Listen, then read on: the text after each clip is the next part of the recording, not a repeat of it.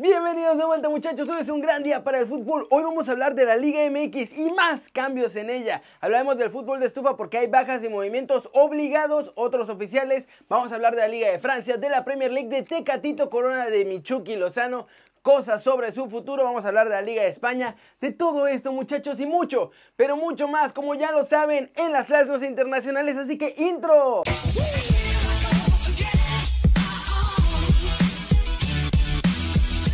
Arranquemos hablando de la Liga MX porque siguen haciendo cambios a diestra y siniestra, muchachos. Y ahora les va a pegar en la cuenta bancaria a todos. Se viene la austeridad en el fútbol mexicano, ¿eh? Y es que con la cancelación del Clausura 2020 se perdió muchísima lana. Lo que ahora ha obligado a realizar cambios que la verdad no están del todo mal. Para empezar, los contratos de los jugadores van a transformarse. Ahora estos contratos van a ser con un sueldo base y si quieren ganar más, van a tener que cumplir diferentes objetivos que cada club les va a poner.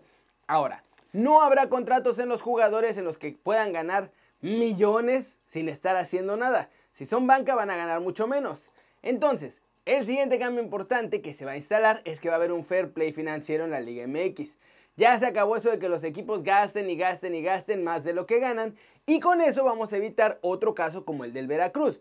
Si un equipo viola el fair play financiero, lo van a sancionar o lo van a suspender o algo le van a hacer según. Los nuevos contratos para absolutamente todos en la Liga MX van a tener que ser en pesos mexicanos y no en dólares como se manejaba hasta ahora.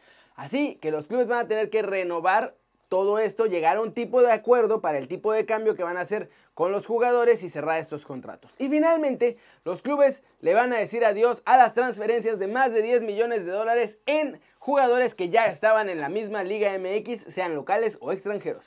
¿Cómo la ven? Por fin algunos cambios que tienen sentido. Lo de los contratos por objetivos, ojo, que puede ayudar a que los jugadores rindan más y den más resultados en el campo, porque van a querer hacer más lana. Y lo del precio de los jugadores nos va a ayudar a vender más chavos a Europa, sin duda. Siguiente noticia. Vamos con los cambios en la Liga MX, más cambios. No cabían todos en la primera nota, muchachos, lo siento mucho. Y este es otro paso positivo que también hay que mencionar, porque va a haber menos extranjeros. Arranca lo que podemos bautizar como la ley Tata Martino, muchachos. Y es que desde la apertura de 2020 los clubes de la Liga MX tienen que reducir su número de extranjeros en la plantilla. Esto, se acuerdan, lo propuso el entrenador nacional en un plan a tres años en el que con cada año que pase los clubes van a ir reduciendo un extranjero más cada torneo, más bien cada año. Hasta el clausura 2020, los equipos podían registrar 12 futbolistas considerados no formados en México y en las convocatorias podían llevar a 10. Para este siguiente torneo que empieza, van a ser 11 registrados y solo 9 puedan ser elegibles para cada partido. Ahora, Ojo esto que menciono de los no formados en México, porque es una cosa bien rara que solo la Liga MX, porque ya saben que aquí nos encanta hacer las cosas con las patas. Por poner unos ejemplos, Giovanni Dos Santos y Adrián Gorange son mexicanos, pero cuentan como no formados en México o como si fueran extranjeros porque no iniciaron su carrera en la Liga MX, así que esto va a afectar a muchos equipos. ¿Cómo la ven? Por fin una de cal por todas las de arena que se han aventado. También tendrán que cambiar eso de los no formados en México a locales y extranjeros. Tan fácil como eso. Y arranca la quema muchachos, porque van a cortar a un montón de jugadores para poder cumplir esta regla. Y vámonos con el humito en la Liga MX, porque como les contaba, arranca la limpia de extranjeros en México y ya empezó a cobrar sus primeras víctimas. Además de que ya empiezan a intercambiarse las estampitas entre los clubes de la Liga MX. Empecemos con los Rayados de Monterrey porque la pandilla ha hecho oficial la salida de Marcelo Barovero y de Leonel Bangioni del equipo. El portero es pretendido por los Pumas, aunque aún no sabe qué va a hacer. Y Bangioni es jugador absolutamente libre y él sí de plano no tiene ni idea de dónde va a jugar. Hablando de Rayados, de acuerdo con Multimedios Deportes, Rayados de Monterrey está pensando seriamente en fichar al Chicote Calderón para poder reforzar esta lateral que se quedó un poquito débil con la salida de Bangioni. Para hacerlo, están dispuestos a darle a Chivas a Ponchito González y a Jonathan González a cambio, algo que parece bastante disparejo. En América buscan a Pocho Guzmán y en Chivas también. Pero desde Pachuca me cuentan que ahora Víctor solo saldrá si es a Europa. ¿Cómo la ven? En Necaxa ya tienen a sus primeros refuerzos y es que Chivas les va a pagar el adeudo que tienen de los jugadores que le habían mandado y van a pagarlo con José Madueña y Raúl Gudiño que se van a Aguascalientes. En Tigres me confirman que no pretenden comprar a nadie si no logran vender a nadie. Por ahora su plan se mantiene en solo recuperar a Jason Lucumí, a Jefferson Intriago y a Leo Fernández. Eso sí, tienen que deshacerse de al menos un extranjero para cumplir con la ley Tata porque también tienen 12 en este momento. América no puede ir por Mauro Quiroga porque les ensartaron la ley Tata Martino, a menos que logren desprenderse de Roger Martínez o de Renato Ibarra. Pero me cuentan desde Cuapita la Bella que el Piojo quiere mantener a los dos jugadores en su plantilla. Y el jugador que por así decirlo cortarían es obviamente Nico Castillo. ¿Cómo la ven muchachos? Se va a desatar el caos con esta ley Tata y va a provocar muchos movimientos. A mí de estos me parece, además de los que están empezando, que el intercambio de rayados es, es una pésima idea. Y de pilón, les voy a decir que Renato Tapia bateó al Cruz Azul porque dice que no quiere irse de Europa todavía. ¿Cómo ven? Y vámonos, vámonos con el Tecractito Corona, muchachos, porque tras los rumores de ayer del Chelsea, su representante nos contó cómo está la cosa y confirmó que sí, el Chelsea lo quiere. Y no solo ellos, muchachos. Estas fueron las palabras de Matías Bunge. A Corona le quedan dos años de contrato. Sí, despertó mucho interés por su participación en este torneo en particular que viene destacando y a gran nivel. Pero ahora con la situación del virus se ha ralentizado un poco todo porque ahora los fichajes también están en cuarentena. Hablamos con Chelsea. No puedo decir si es la opción A, B o C. Habrá que esperar un poco a que esto continúe avanzando y que las ligas comiencen a reanudarse y a partir de ahí ver cuáles son los siguientes movimientos porque el mercado está un poquito parado. Hemos hablado con varios equipos de Inglaterra, de España y alguno de Alemania. Pero bueno, normalmente en esta época del año se habla con más profundidad en el mercado y las ligas ahorita apenas están reanudando o no han podido concluir.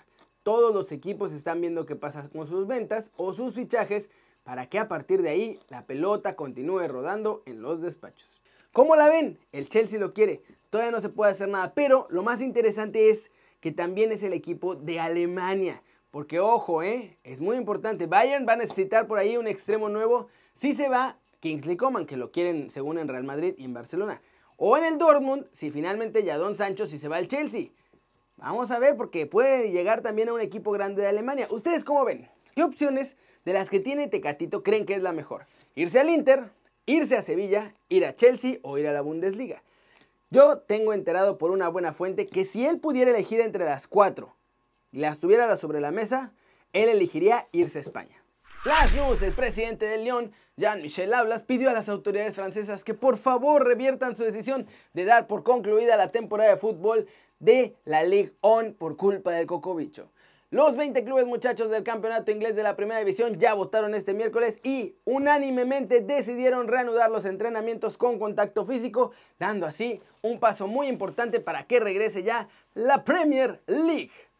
Gabriele Gravina, presidente de la Federación Italiana, aseguró este miércoles que el fútbol italiano ya perdió 500 millones de euros ¡puf! a causa del cocobicho y la suspensión de la liga.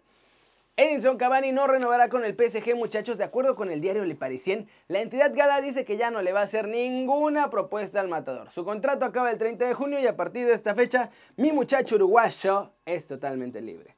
Marcelo Gallardo suena como posible nuevo entrenador del PSG ¿eh? en lugar de Thomas Tuchel. Y el sucesor del muñeco en River Plate sería el Mono Burgos, que ustedes lo conocen, acompañado por años a Simeone en el Atlético de Madrid.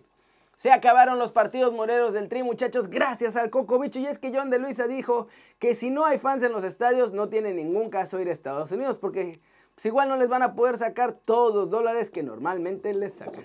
Y vamos a terminar el video de hoy hablando de Leo Messi, porque escribió en el blog de Adidas qué piensa de toda esta situación y del regreso de la Liga Española, muchachos. Esto fue lo que escribió Lionel Messi. Jugar sin público implica una serie de desafíos. La preparación a nivel grupal es igual que para cualquier otro partido, pero sí es verdad que individualmente hay que prepararse y mentalizarse a jugar sin gente, porque es muy raro. Pero es normal que si se vuelve, se vuelva de esta manera después de todo lo que estamos viviendo con todo lo que está pasando en el mundo es perfectamente comprensible. Será como empezar de nuevo. Técnicamente será la misma temporada, pero creo que todos los equipos y jugadores lo vivirán de forma diferente. Fue duro cuando me enteré del aplazamiento, pero lo comprendí perfectamente. No podemos pensar en lo que estamos dejando atrás este año, es mejor pensar en el futuro. Como ven a mi Leo también estaba triste porque se canceló la Copa América en la que iba a jugar, y bueno, si vemos lo que ha estado haciendo Messi en los últimos entrenamientos del Barcelona, muchachos, está a un nivel brutal. Y no sé ustedes, pero yo ya quiero ver que regrese el fútbol español. Y esto es todo por hoy muchachos. Muchas gracias por ver el video. Ya saben, denle like si les gustó. Metanle un zambombazo durísimo esa manita para arriba si así lo desean. Suscríbanse al canal si no lo han hecho. ¿Qué están esperando muchachos? Este va a ser su nuevo canal favorito en YouTube. Denle click a la campanita para que hagan marca personal a los videos que salen cada día. Ya saben que yo soy Kerry Ruiz y como siempre me da mucho gusto ver sus caras sonrientes, sanas, síganse cuidando muchachos y bien informadas. Y, y, y, aquí nos vemos mañana. Chao, chao.